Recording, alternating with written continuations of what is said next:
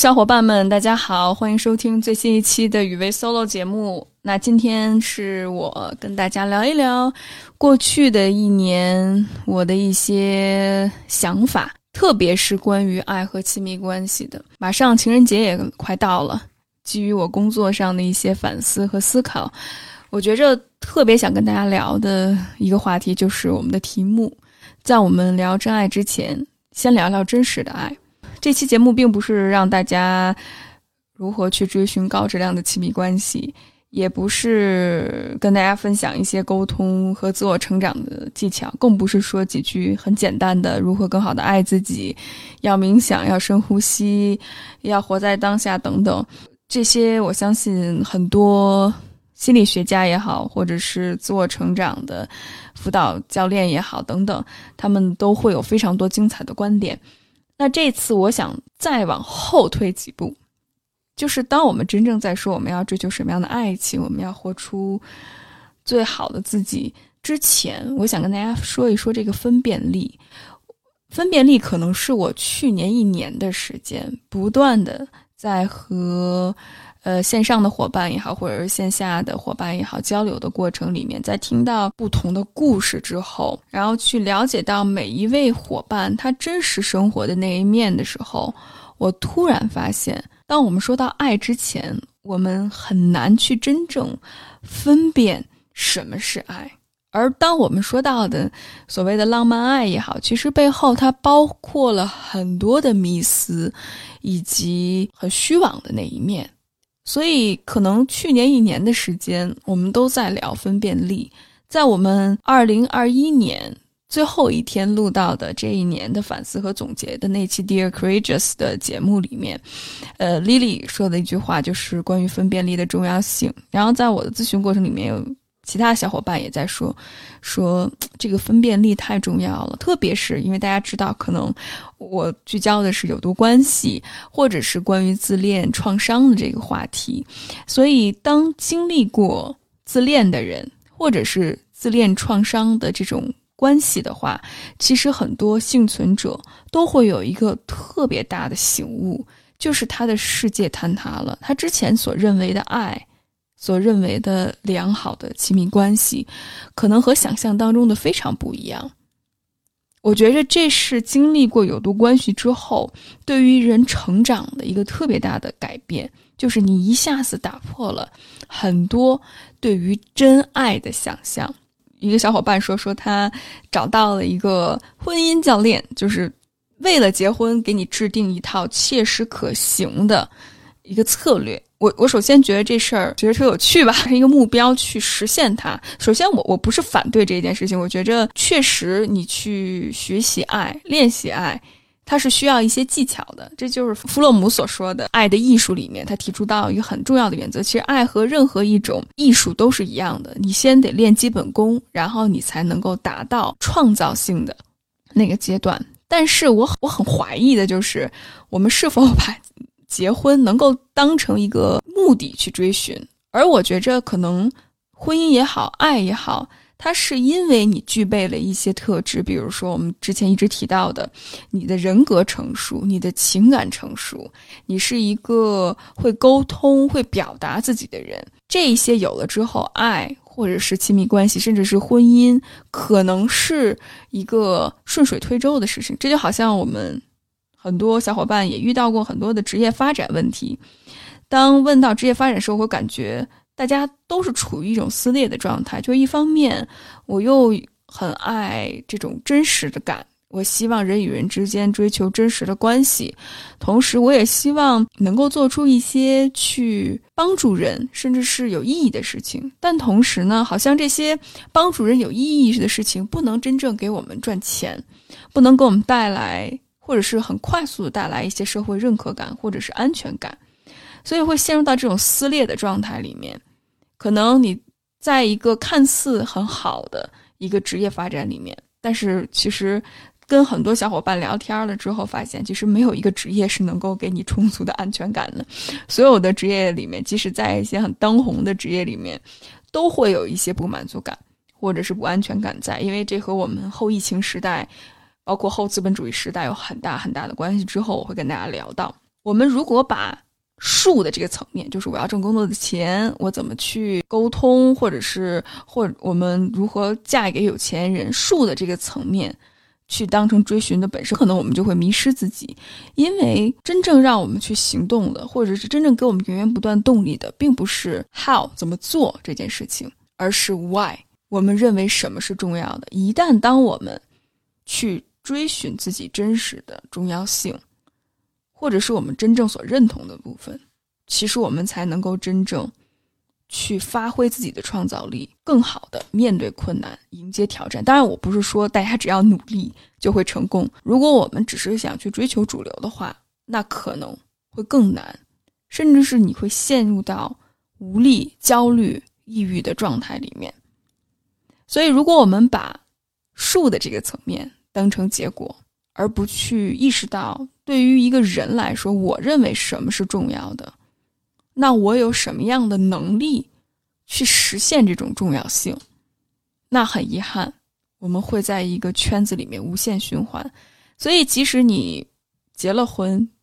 你有了很多的财富，你内心还是不满足的，因为结婚也好，或者是有钱也好，它只是给你了一种途径，或者是它只是帮助你实现了某一种价值。但是这种价值是否符合我们自己内在的最真实的需求呢？除非我们真正认可了自己的价值，知道我们自己内心价值排序是什么，否则的话，我们很难去做出满足自己的决定。因为一切我们所面临的都是外在的一些追求，而没有办法真正回归到自己。那这之后势必就会，呃，去聊关于自恋的话题，因为自恋它的本质就是。不断的寻求外在的一些认可，而忽略了自身很真实的一些特质和价值。当我们说到有毒关系这个话题，或者是把人当成工具，这就势必就会说到有毒关系里面重要的一个阶段，也是第一个阶段，就是浪漫轰炸。因为浪漫轰炸其实包括我们所说的把一个人捧在手心里面当成宝，这种浪漫爱轰炸。它持续了一段时间之后，可能就会消减。很多人被这种有毒的人吸引，并不是因为他们所有人都有一种被虐倾向，就是我真的不喜欢爱我的人，我喜欢恨我的人，而是其实这些人一开始看起来是非常有魅力的，并且他们的一些行为模式会满足你很多的这种虚荣心和价值感。在 Doctor Ramani，呃，也是一个研究自恋创伤，在业内很有名的一个心理学家。他说，往往自恋的人会有三个特质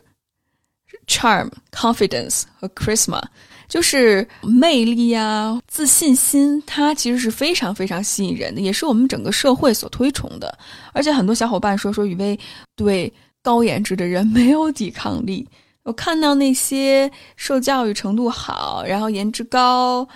呃，特定的这种身材或者特定的外外貌，这种人我是真的毫无抵抗力。但是，一旦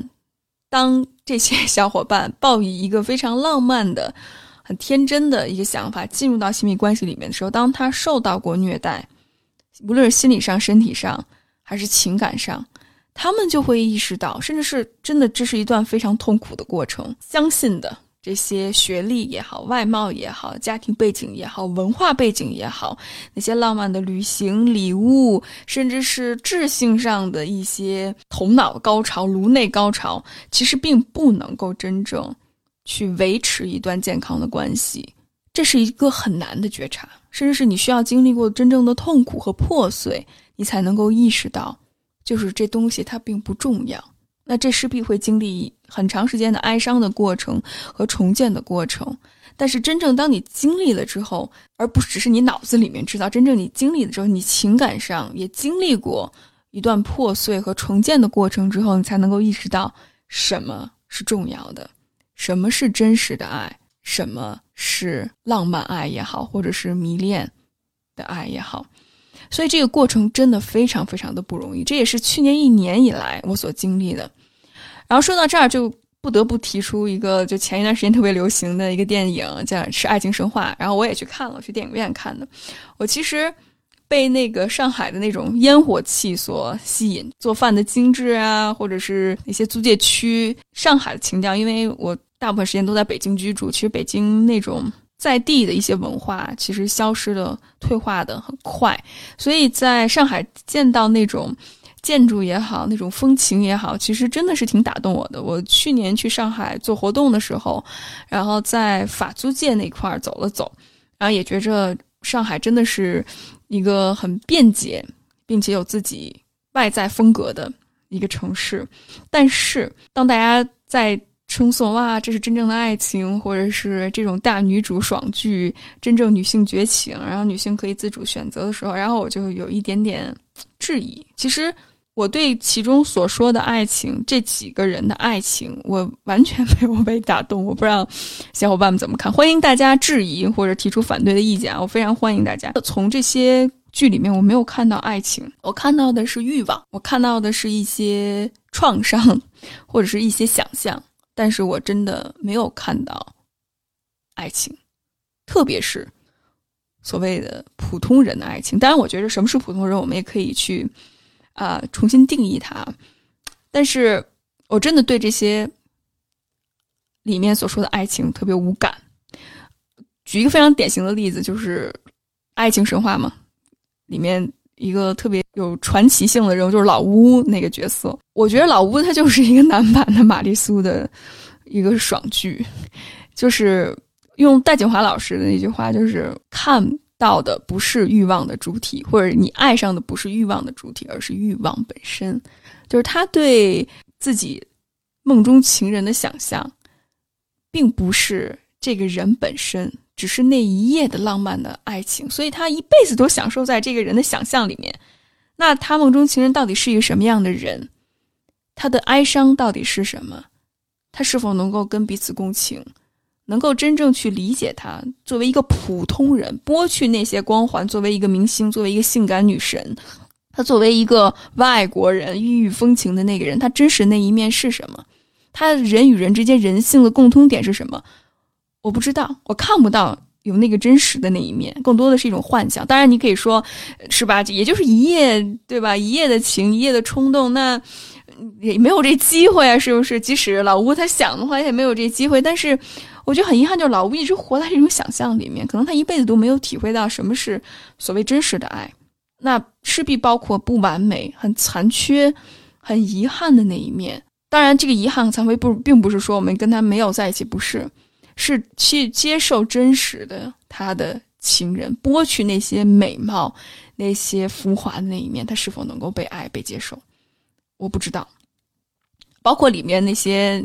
女主人公的那些经历，好像每个人都实现了一些财富自由，然后在一起逗咳嗽、看电影，然后聊护肤，是不是就特别 happy happy 在一起？我觉得这是一件特别特别莫名其妙的事情。我觉得不用。去推敲内在逻辑，我们就看一看我们周围的人有多少人，特别是在一线城市，能够很快速的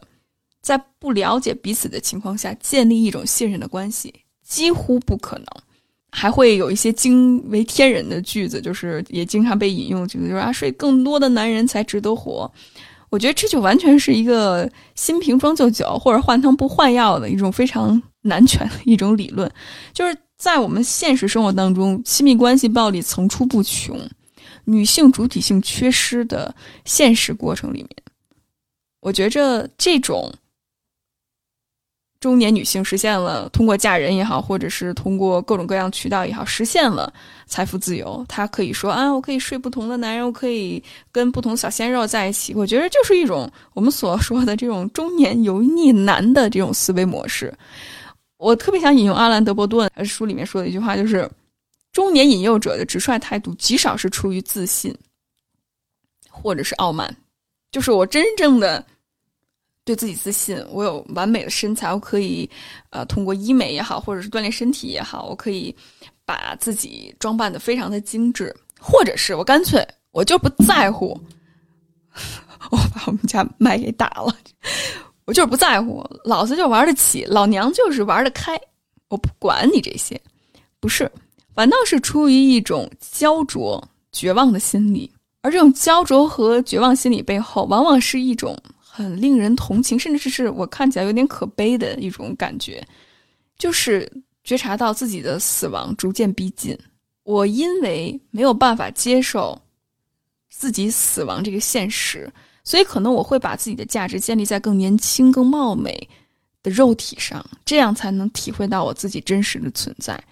这是多么悲哀的一件事情！在这个过程里面，我很难看到真实的爱，所以我对爱情神话的解读就是。这个爱是越来越稀缺的一种东西，爱情在不断的衰亡，它成了神话，好似存在，但是它一直在天上，没有来到人间。这也让我想到，就是大家不是刚过年嘛，过年大家在吐槽春晚，我本人是没看春晚，我，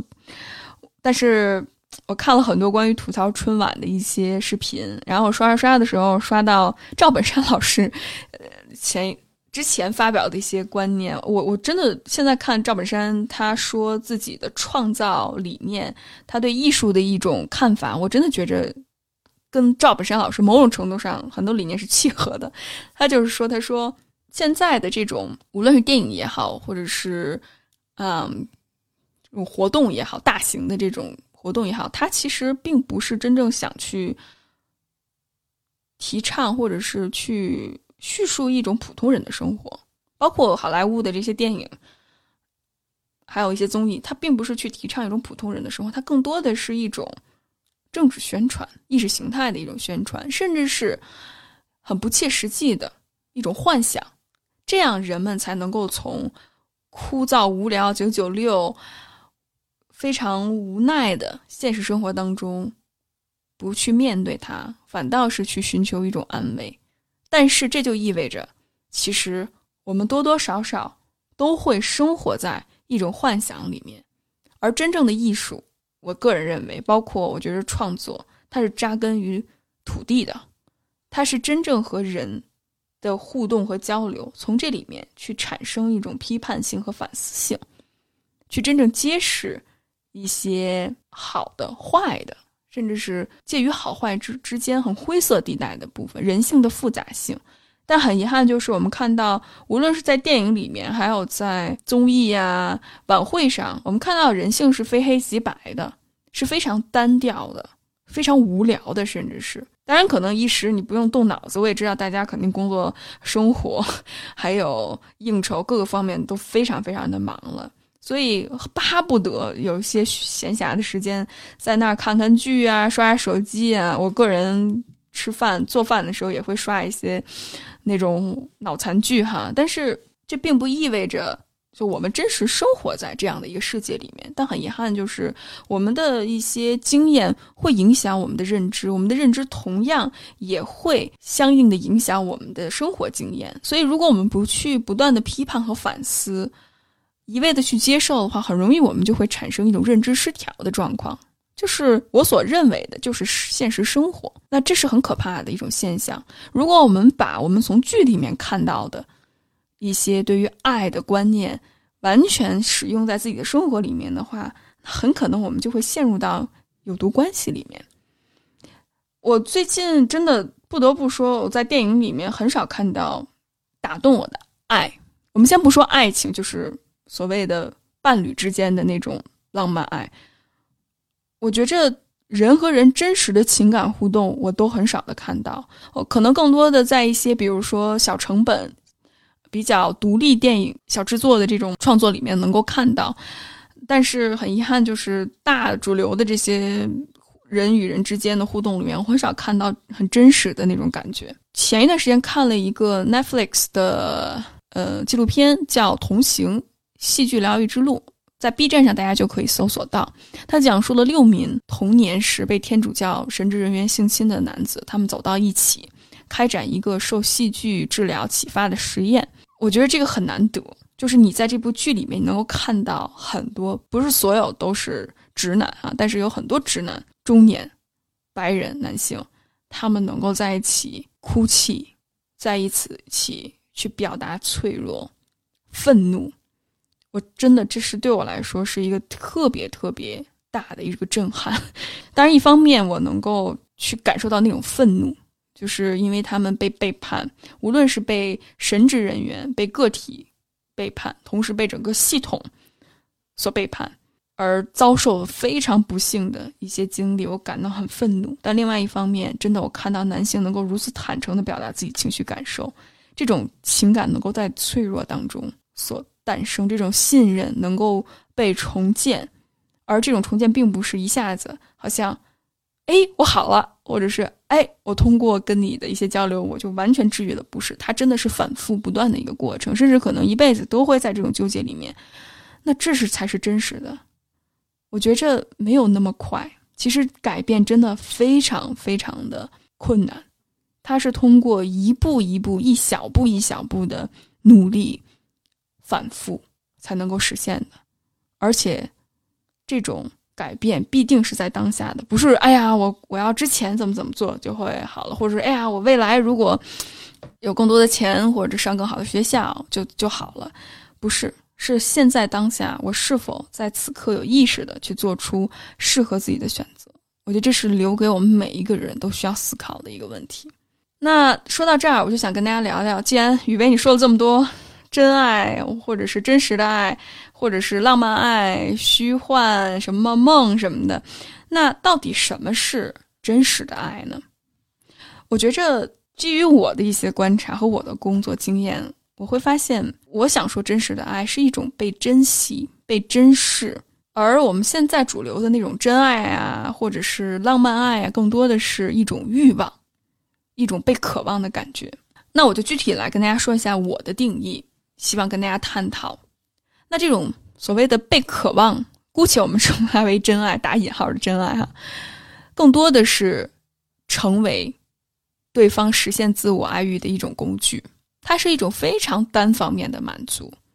它像火一样来得快，去的也快。它的目的是寻求刺激、自我满足，而并不是建立一段平等、尊重的亲密关系。它更多的就好像你发表在朋友圈或者社交媒体上的一种晒秀恩爱的那一刻的那种即刻的感受，但是缺少了人与人之间真实的互动和理解。我经常听到很多我的案主说到，他和他有毒伴侣在一起之后，经历了那段浪漫爱的轰炸阶段。当他问他你为什么爱我？你为什么喜欢我？你为什么跟我在一起？很多人得到的一些答案和结果都令人瞠目结舌。比如，我爱你是因为你的学历高，因为你满足我父母的期待和要求，因为你很踏实，因为你乖，你听话，或者你年轻貌美，等等，强调的更多的是积极的那一面，而忽略了你真实的那些品质。比如你能够勇敢的表达自己的想法，这些都对他来说不重要，因为他说的都是更多的能够满足他的利益和需要。如果一旦他要去跨出自己的舒适圈，当他需要承担起自己的责任，他需要为你去改变的时候，那一下子就会往后退、往后缩。而真正的被珍惜或者是真实的爱，是相互的，是被倾听、重视另外一个人，让他感到安全。让他感觉自己是被保护的、被关照的，能够看到并且以对方的方式去满足他的需要，而且这也是一个动态平衡的过程。而能够实现这种真实的爱，能够珍惜一个人，需要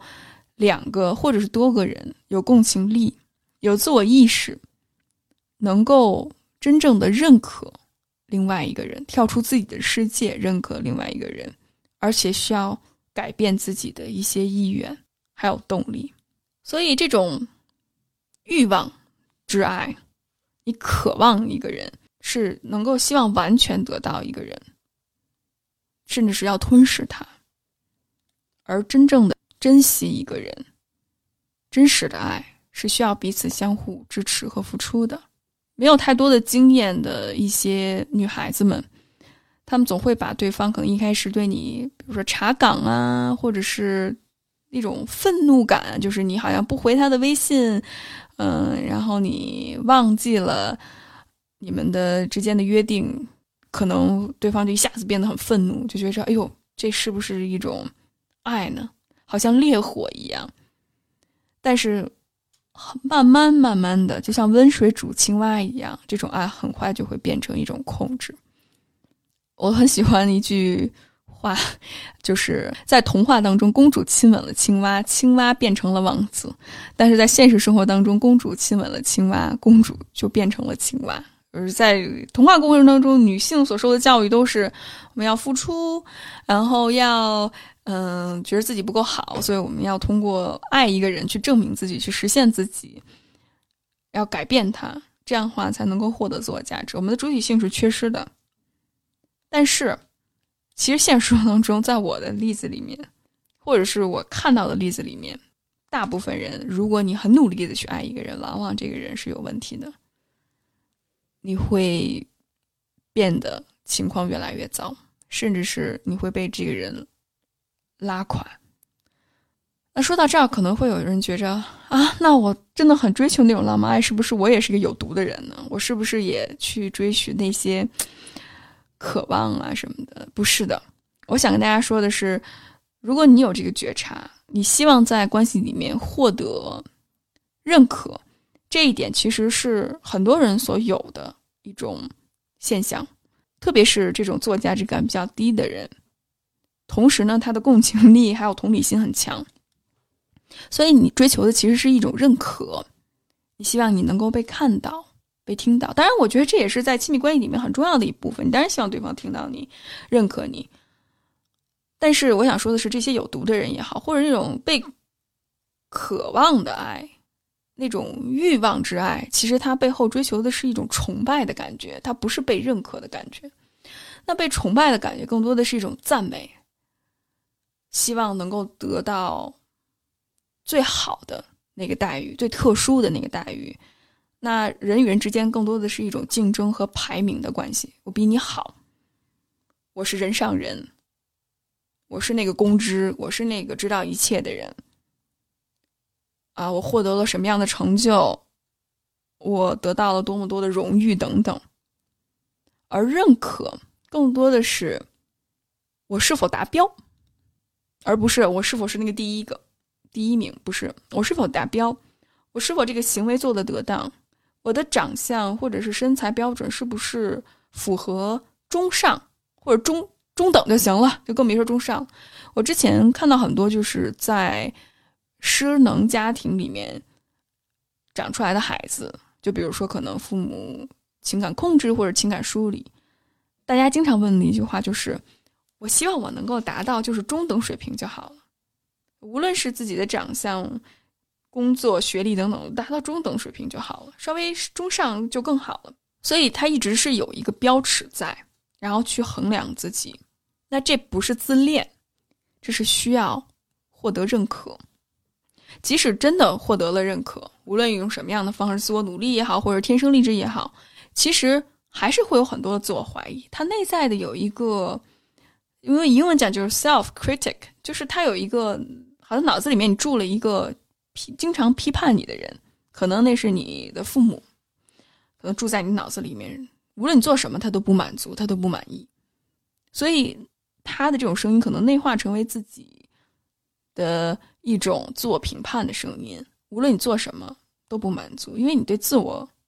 就是否定的，所以即使你获得了所有的财富。容貌、名誉等等，你依然不会觉着满足，因为核心并不是你有什么，而是你内在的那个 self critic 没有解决它，你没有意识到。所以，其实认可没有崇拜那么刺激。那如果你只是追寻认可的话，其实你并不是一个有毒的人，你只是希望能够被认可、被看到。那我觉着，去认可自己，去把自我价值感重建，这是一个可行的过程。但是如果过于追求这种崇拜感或者自我价值，我我比别人好，我有特权等等，而忽略了这种共情力。或者是甚至是没有这种共情力，有意识的选择去使用自己共情力的话，那是很可怕的现象，那就是自恋的程度的问题。很遗憾，就是我们这个社会，它不断的在去制造这种自恋的人。我们看到很多的领域，这种人都非常非常的多。说到这儿，我想跟大家聊一聊，那为什么我们会离这种真实的爱越来越远呢？我想分为大概三个部分跟大家分享。那第一个部分就是社会因素。就我们生活在一个这种用美国不平等的起源那本书里面的作者一个概念，就叫在一种种姓制度里面。这种种姓制度就意味着我们用自身没有办法改变的一种特质，按着我们这些特质去划分人的三六九等。那这势必会导致非常不公平的现象，就是用性别。用阶级，用你的种族，用你的肤色，用你的啊民族等等去划分。比如我们所说的资本主义制度，它是以你的资本，或者是以你的权利划分人的三六九等。我们说到性别父权制，可能是用你是男的或者女的，你是同性恋、异性恋等等，去划分人的三六九等。那这些都是非常有问题的。那资本主义的核心，或者是父权制这种种姓制度的核心，其实就是创造出一种非常不公平的社会制度。这样的话就可以合理化，比如说啊，你看我们家有更多的钱，那我通过努力就可以创造更多的财富，那这是我个人努力的结果。那这些现在在底层的人，甚至是呃吸毒的。对不对？那些赌徒，那些有精神疾病的人，那他们就他们不够努力，或者是这种弱肉强食的丛林法则嘛？所以他们就应该这个样子。似乎我们有一个很公正的世界的这种想象，就是只要努力就能获得结果，就能创造更多的财富。如果你不够成功的话，那是因为你不够努力，或者是你不够想。去成功，那你就要更想 或者更努力，等等，而忽略了其实我们现实生活当中是非常不公平的。我们缺少社会的这个角度的话，很容易就会陷入到这种资本主义的陷阱里面，就会不断的被工具化、被异化，也是马克思主义所说的。那在这个过程里面，人的情感、人性甚至都不是重要的了。那我们人与人之间就是实现满足彼此需要的。一种手段，而不是目的本身，所以这其实是非常非常可怕的一种一种逻辑。那这就势必会造成啊，最近在读韩炳哲老师的一系列的作品，也是我看到近些就这几一两年吧，我看到很多人在推崇的。他之前写过一本书叫《爱欲之死》，那讲关于呃我们这时代自恋的这个特征，我非常受启发，因为我自己也是在关注这个议题嘛。然后我在最近在读他其他的书，他特别是《倦怠社会》这本书，我们就发现，其实我们总是说要做最真实的自己，或者是做最好的自己，去勇敢的做自己等等，这是我们我们社群的 logo。不得不批判一下这个逻辑哈，其实可能是一个非常有陷阱的，或者是非常呃有问题的。需要被批判，需要重新去重建、反思的一个理念，就是，其实，在资本主义这个社会里面，我们很强调效率，很强调结果，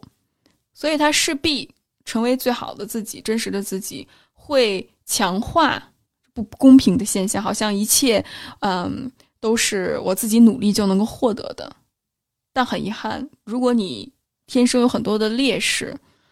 没有足够的支持。甚至是社会不公平，会对个体造成的影响，让个体没有办法通过正当的竞争或者是努力去获得相应的一些回报，比如说教育不公啊、性别就业歧视啊，还有刻板印象等等。这一系列的事情会造成很多不公平的现象，所以如果我们很天真的认为人的努力就能获得回报的话，忽略的是我们现在整个的社会环境的问题。而这种好像我们所谓的自己，其实它只是一个非常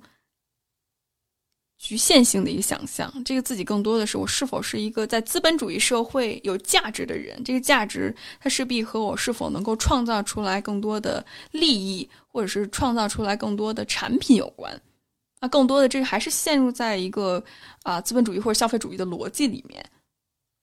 那如果我们把它当成一种自然的东西，哎，这就是我，而没有去真的反思的话，那这是非常可怕的一种现象。所以，什么是我？我觉着真的需要去好好的思考，还有去辨识，甚至是很多时候是没有办法去看透的。我觉着这是需要我们不断的。啊，探讨也好，或者是去阅读一些理论，甚至是去亲身的感悟，特别是深入到生活里面，去和更多的人互动，和不同阶级、不同性别、不同文化背景的人互动的时候，我们才能够有的一种创造和体验。当然，这种积极性。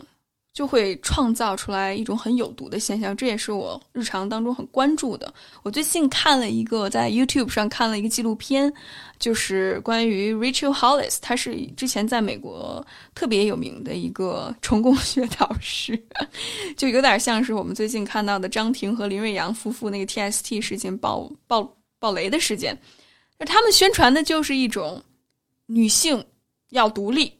女性要自主，她借用这种女性主义，但是不是完整的女性主义。女性主义其实核心是对于弱者的一种尊重和支持啊，并且去创造公平公正的一个社会环境。就是它其实是一个非常不主流，甚至是没有办法很快变现的一种理论。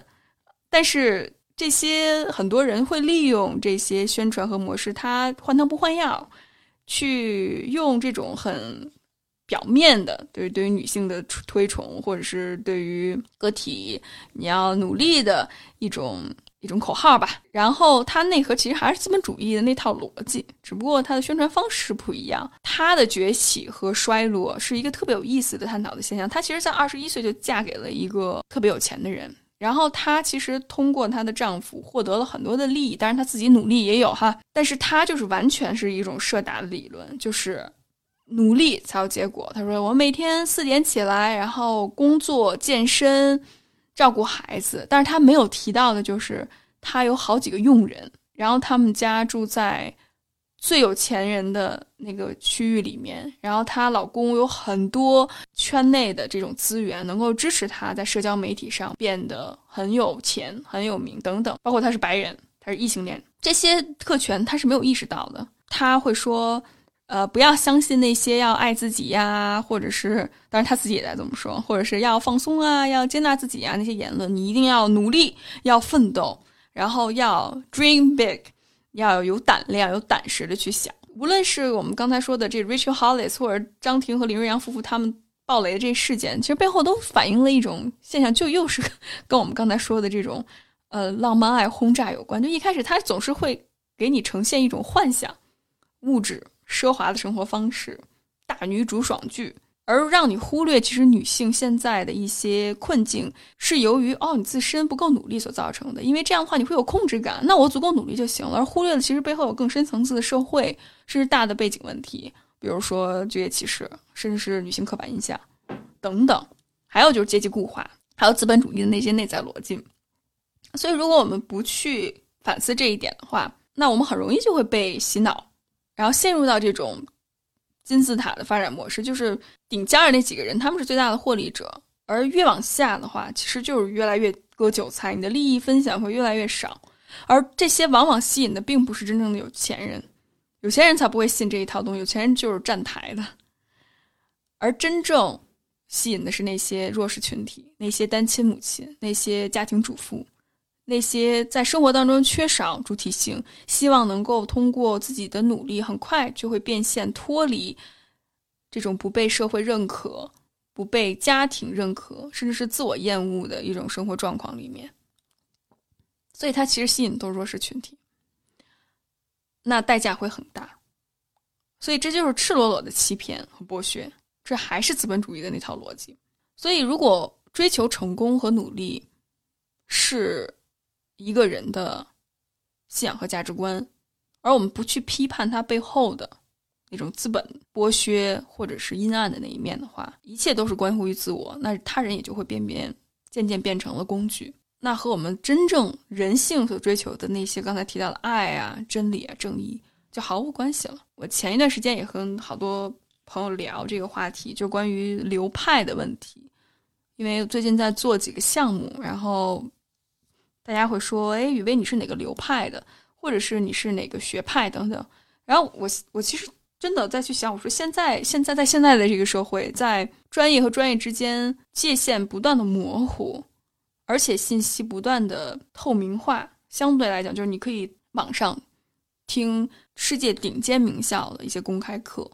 然后看到各种各样信息和文章，这个时代，我们还能够固有一个流派或者一个学科的理念的话，我觉着这也是非常令人费解了。我觉得心理咨询它很大的一个问题，就是在于它缺少对于社会的批判，它对于社会公共事务的介入，而更多的是强调啊个体呀、病理化呀等等。我们看到太多弱势群体，他被诊断。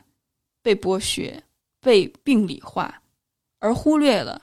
背后真正的社会性的因素——贫穷、性别歧视、阶级固化等等这些问题的话，那心理学势必就会成为服务权力的一种工具，而缺少了对于爱、正义和真理的追寻。如果我们没有一个复杂看问题的一个视角，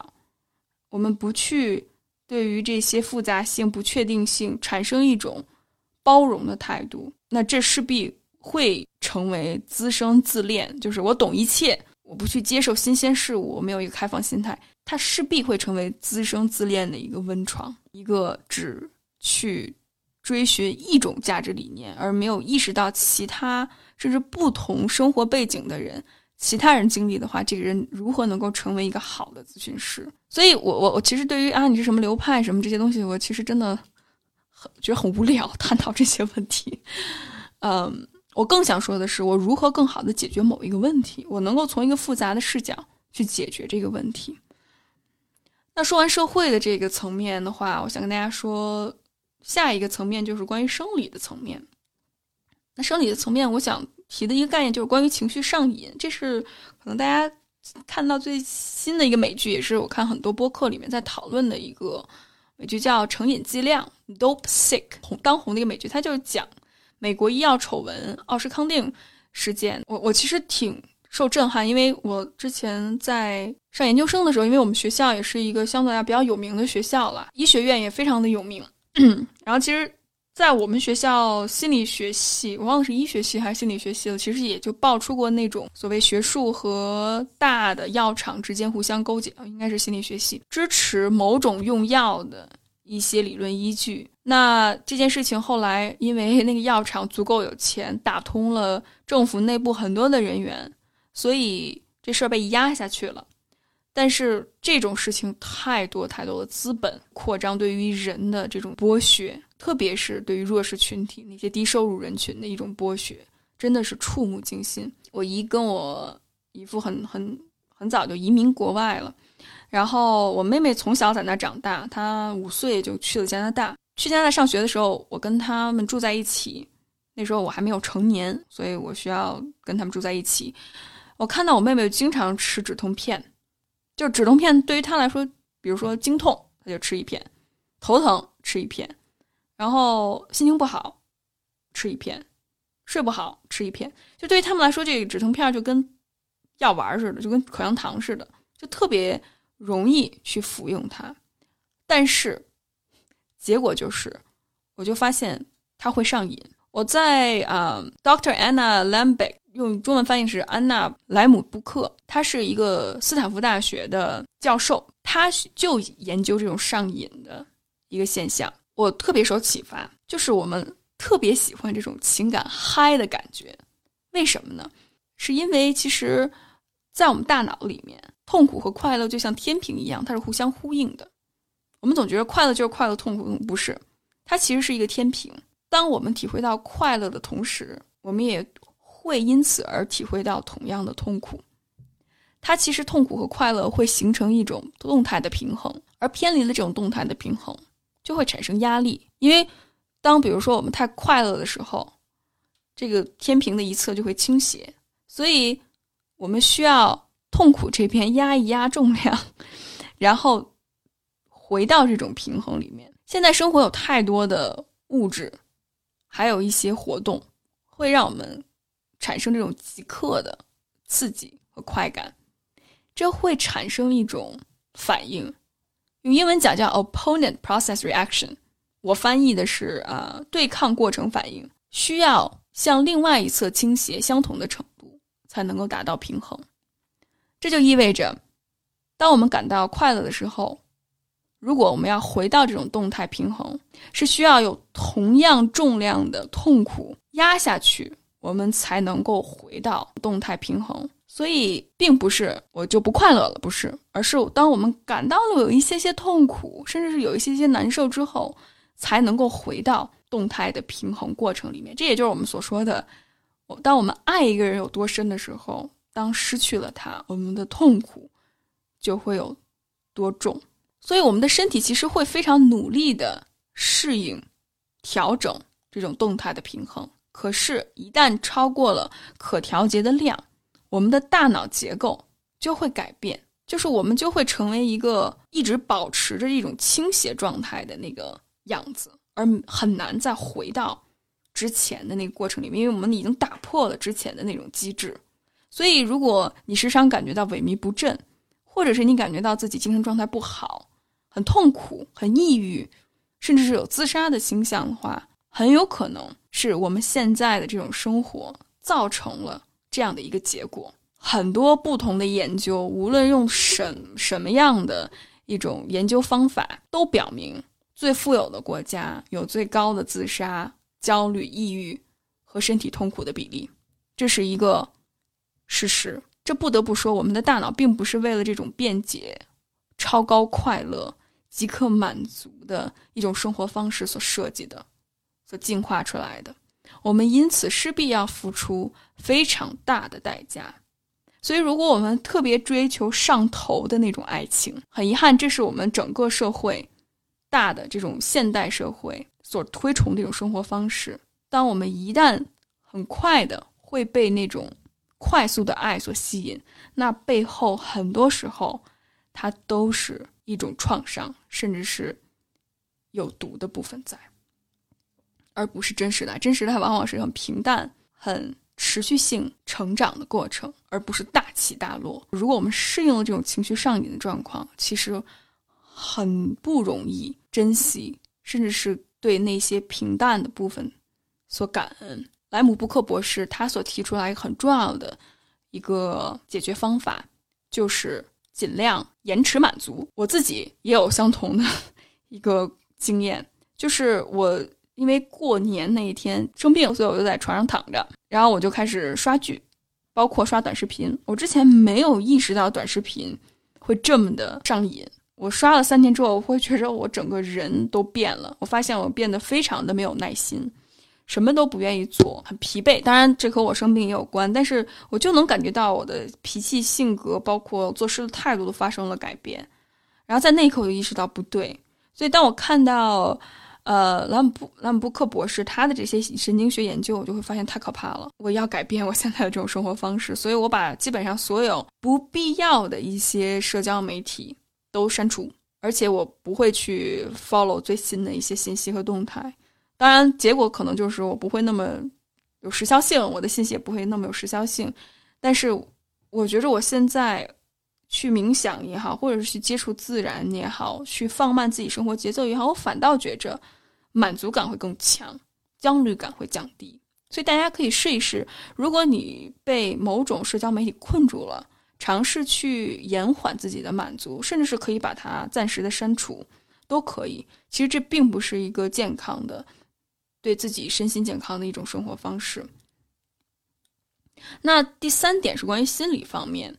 我想说的是不安全感。我之前做过二十岁女孩们。的给大家的一些碎碎念吧，提出了关于依赖者和共生者，然后很多小伙伴都说：“哎呦，这两点感觉，嗯，特别的有共鸣。”然后想让我聊一聊。然后几个月之后，我终于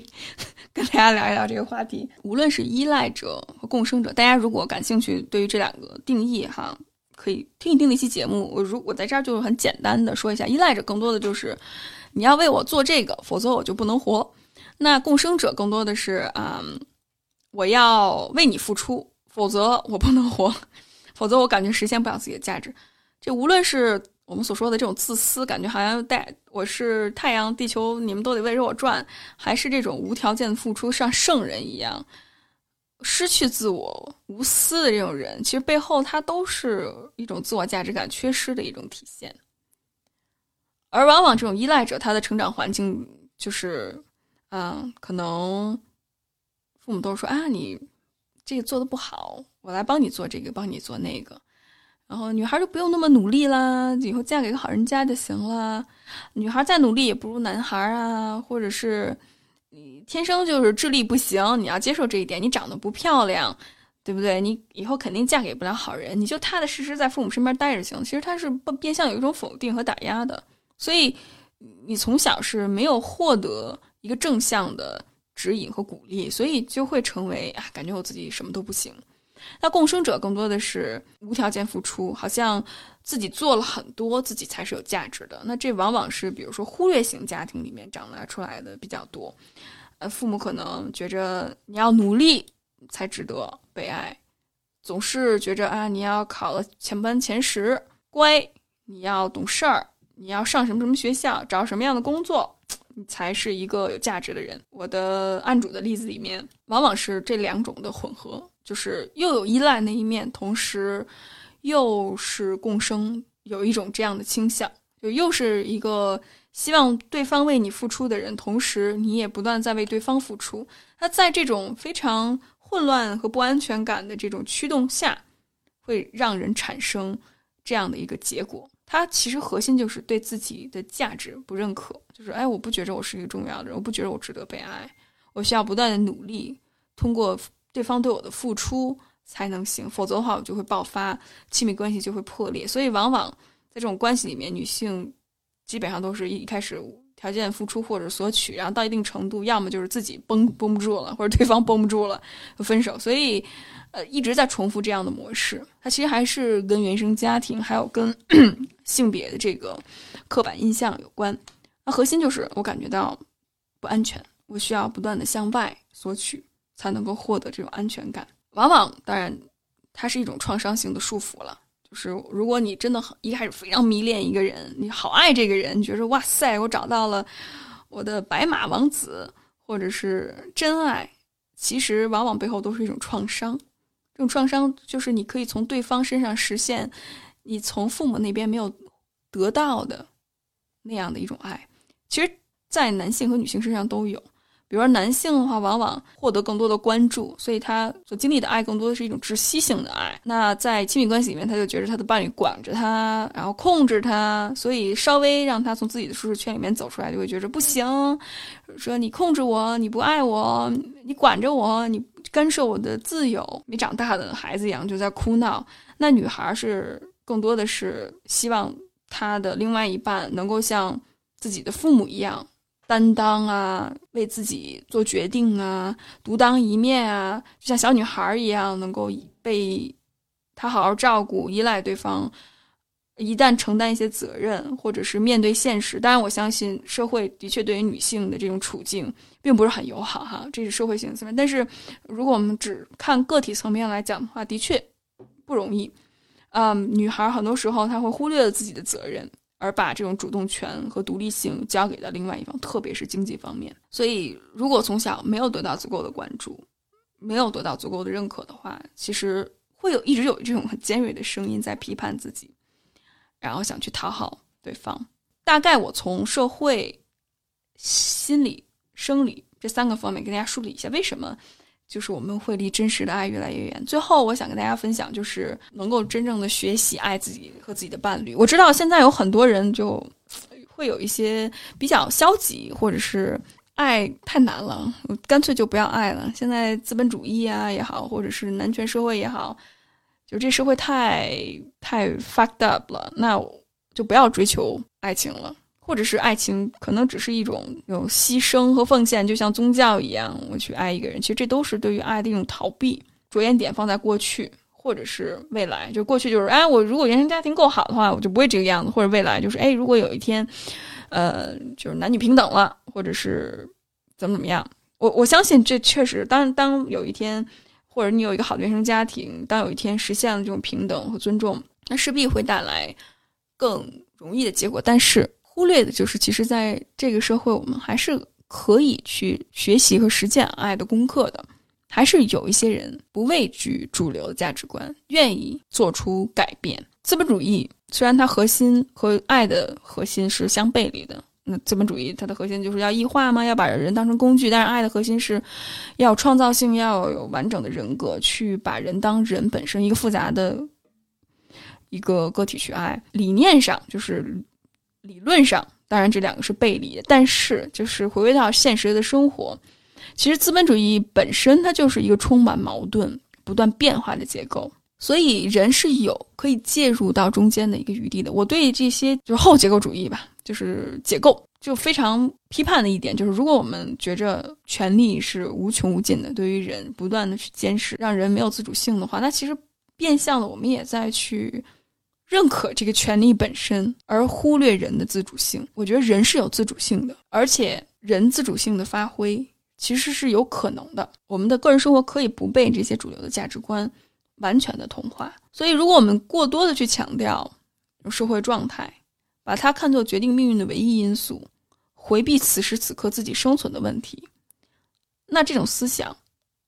其实就是逃避的一种借口。当然，我相信有爱的能力的人。在现存的制度下，它的确是一个例外，或者是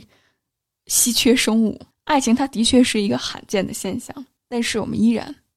可以有不同的可能性。虽然我们说这个资本主义社会多么的不好，但依然有人在商业领域做出很多的贡献。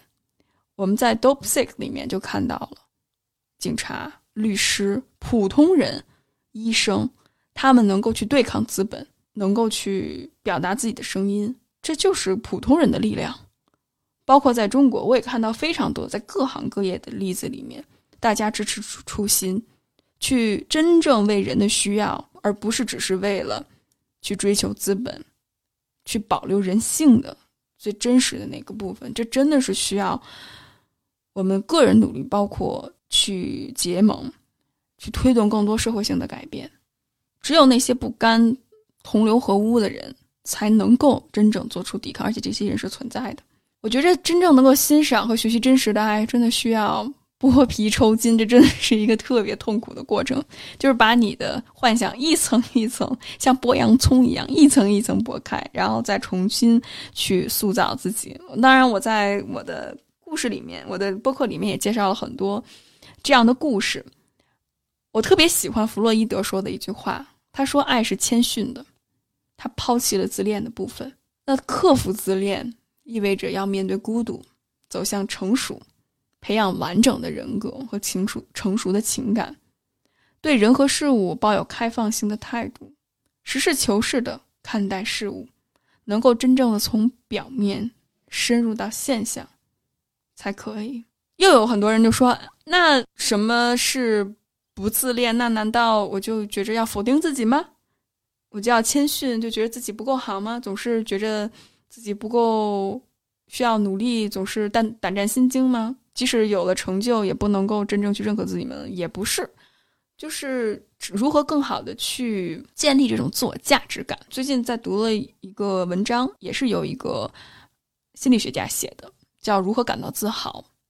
它里面其实涉及到了很多很具体的一些行为，如果。有机会的话，我可以把它翻译成为呃中文之后分享给大家，在我们的公号里面，Courage to Become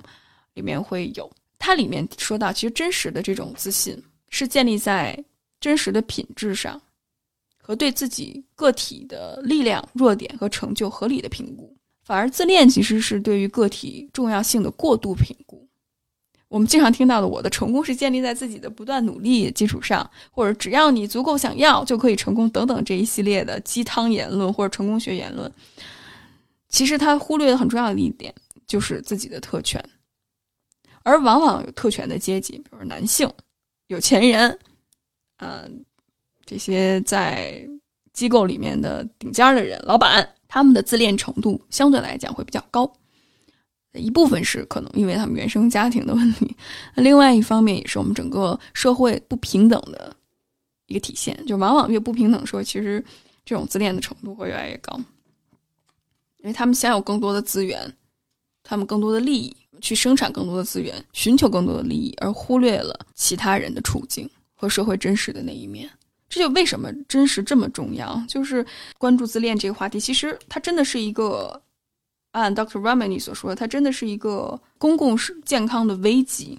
它是一个公共性的事件。就是如果我们不断去产生、创造这种不现实的东西、幻想的东西，它势必会影响到我们每个人。不只是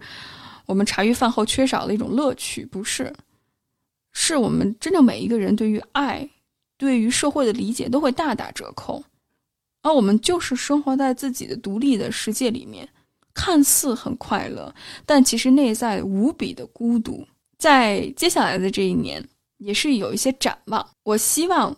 接下来这一年，我的调性依然坚持一种非常的民间、野生、非体制、批判和抗争的立场。这是引用吕萍、吕萍老师的一句话，我非常欣赏一个女权主义者。我保持这种调性，包括我关注的是普通人的生活。我希望能够呈现出性别、性取向、文化背景、阶级等等不同多元的一些声音。我希望能够呈现出真实那一面。我一直说 “be a fighter”，我我真的觉着，在这个越来越自恋、越来越不不平等的社会里面，我们能够去关爱自己，去探讨社会性的话题，去保持人性真实那一面，真的是一场战役。当然，我我也是之前为流量呀，或者是关注度也好，所所苦恼过。我说，哎，这是不是要不要请一些大 V 啊，或者多串台合作呀？是不是？我尝试过，但是其实我做的不开心，就是因为我觉得这不是我自己的声音。而当我自己的声音如果没有表达出来的话，其实我是很难去克服困难和挑战的，因为一切都是以结果为导向。如果结果没有，有一个好结果的话，那很难去坚持下去。所以，我也希望大家稍微勇敢一点，或者是在自己的舒适圈里面向外再努力一些。如何能够更好的去秉持这种爱、正义和真理的一种准则呢？包括如何更好的能够去创造自己的知识系统，去做出一些改变呢？我作为一个原创内容的创作者，我没有接广告。虽然有一些厂家联系我，但是我还不是特别想用这种接广告的方式去存活下去。我想去创造一些很不同的路径。我希望这个内容变得相对来讲比较纯粹一些。所以，如果你想支持秋后算账更多的原创节目，那可以大家在爱发电上关注这期栏目，也希望能够创造出来一些不同的。小小的圈子能够帮助大家更好的了解自我成长。我现在觉得说自我成长都是一个 不太好的词儿。呃，自我成长，或者是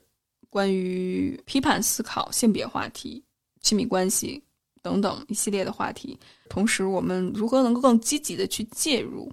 我们的个人生活和公共生活？我觉得这也是我非常感兴趣的一个话题。如果大家感兴趣的话，可以关注呃爱发电的频道，我也会把链接分享在节目内容里面。还有就是，如果大家有任何的问题，我开通了一个邮箱，就大家如果在节目里面想聊任何的事情，大家可以发邮箱告诉我。当然，微博、微信后台或者你加我微信分享给我都可以。但是很遗憾很抱歉，大家如果呃你想跟我微信私信的话，我是没有这个时间去回复大家的。所以如果你想很多的分享或留言的话、感悟的话，欢迎大家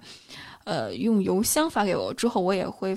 分享到我们的的文案里面。那对于新一年的期待，我其实下一步我是想多做一些线下的活动。但是我们去年一年走了几个城市，效果非常的好，但是很遗憾就是入不敷出。嗯，当然去年是一个尝试，我我这一年去想有没有其他的一些方式，能够去保持住这种城市游牧的这个计划。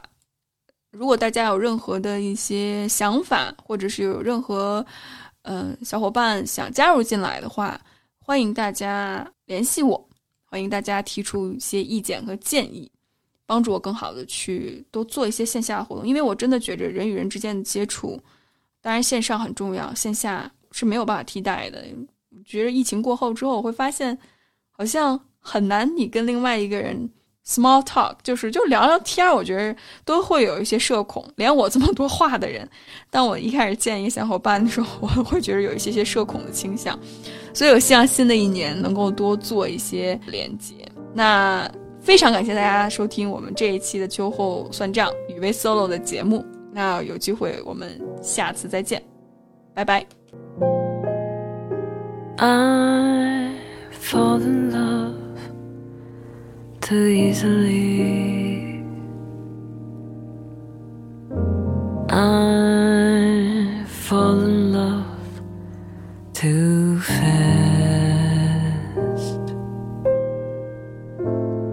I fall in love too terribly